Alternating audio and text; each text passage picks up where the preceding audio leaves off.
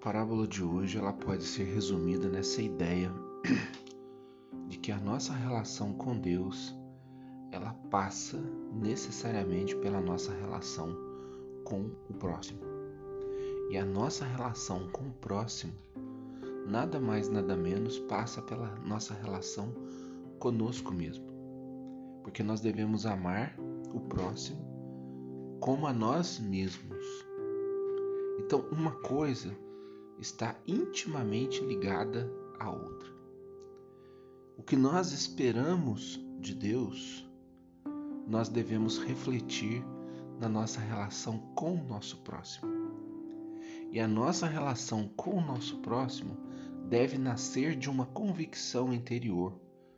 Por isso que ao final Jesus fala que nós devemos perdoar de coração, ou seja, deve brotar de dentro de nós as convicções para que as relações com o nosso próximo sejam o espelho da nossa relação com o nosso Deus.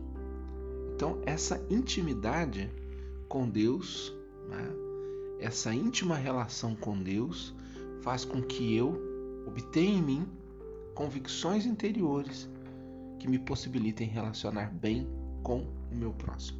E aqui a questão do perdão é a raiz. Né? Porque veja bem, quando nós buscamos viver o perdão, porque nós buscamos o perdão de Deus a todo tempo.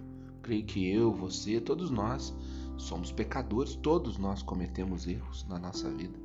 Todos nós cometemos pecados, ninguém é santo no sentido de que não comete erros, né?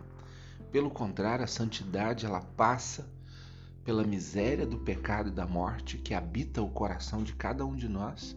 Né? Então, todos nós somos pecadores, né?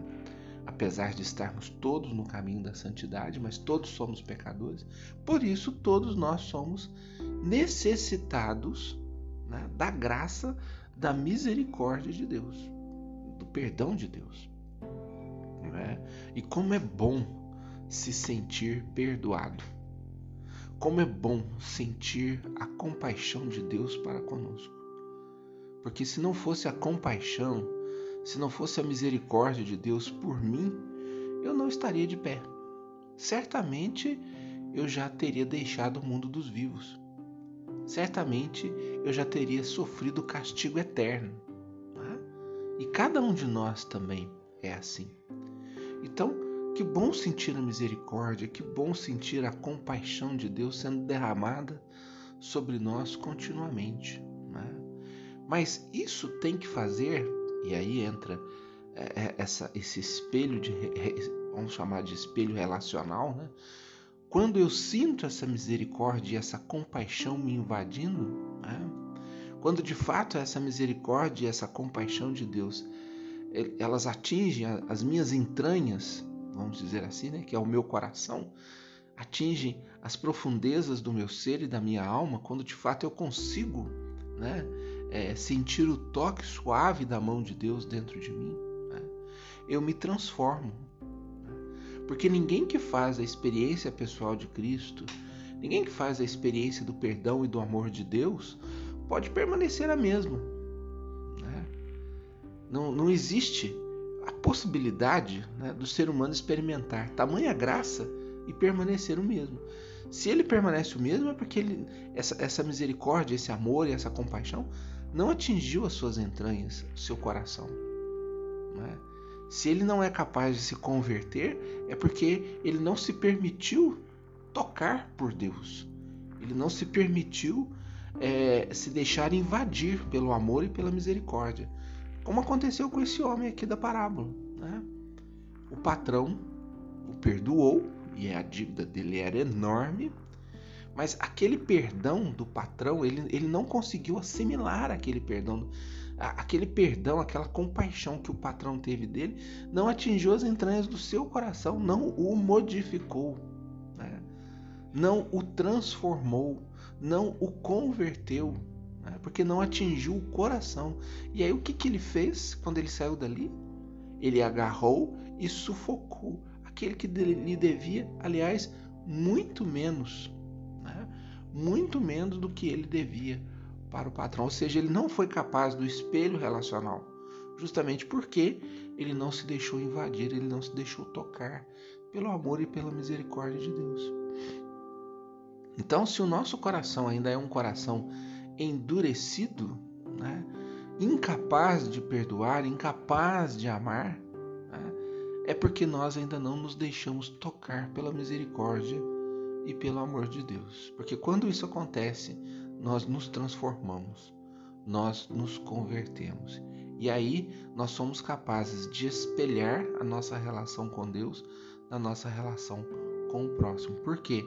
Porque esse amor e essa misericórdia vão brotar de dentro de nós, de uma convicção interior de que ser filho de Deus significa, acima de tudo, perdoar, significa, acima de tudo, amar, significa, acima de tudo, sentir compaixão, colocar-se no lugar das pessoas que sofrem, sofrer com, isso significa ter compaixão, né? ter misericórdia com o outro. Bom, Aí nós somos capazes de quebrar uma força maligna que move a humanidade desde os primórdios e que faz com que a humanidade experimente a morte, experimente a escuridão, experimente todas as consequências dessa força maligna que é a força do ódio.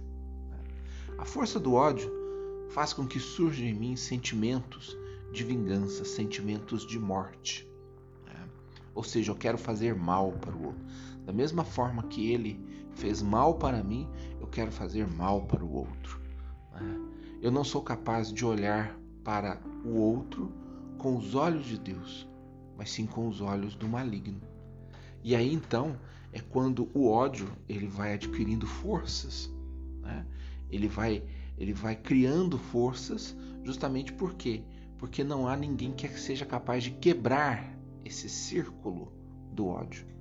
Então, quando Deus manifesta em nós a nossa compaixão, a sua compaixão, aliás, quando ele manifesta em nós a sua misericórdia, o seu amor, quando essa misericórdia, esse amor atinge as nossas entranhas e por convicção interior nós somos capazes de ter compaixão, misericórdia e amar o nosso próximo, não por nós mesmos, muitas vezes, mas por amor a Deus e por temor a Deus, né, nós somos capazes de quebrar essa força do maligno que age na humanidade, que age muitas vezes dentro da nossa casa, que age muitas vezes dentro da nossa família, que age muitas vezes dentro do nosso trabalho, que age muitas vezes dentro do nosso círculo de amizade, do nosso círculo social, enfim. Né? O ódio muitas vezes faz com que é, famílias se afastem umas das outras. Pessoas que se amavam muitas vezes começam a se odiar.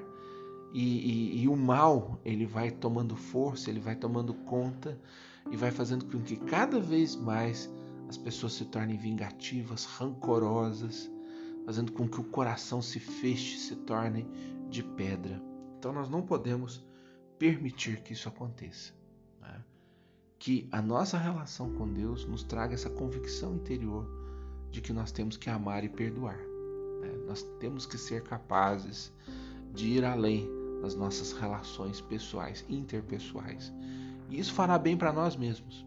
Né? Na verdade, né, essa cura interior, da qual tanto nós falamos e tanto nós almejamos muitas vezes na nossa vida, passa justamente por tudo isso que nós acabamos de refletir. Né? Um coração ferido, magoado, um coração rancoroso, ele só faz mal para ele mesmo. Né? Já um coração livre, leve, ele faz bem para ele mesmo. Então, que nós tenhamos essa convicção interior e possamos viver como Deus espera que nós vivamos.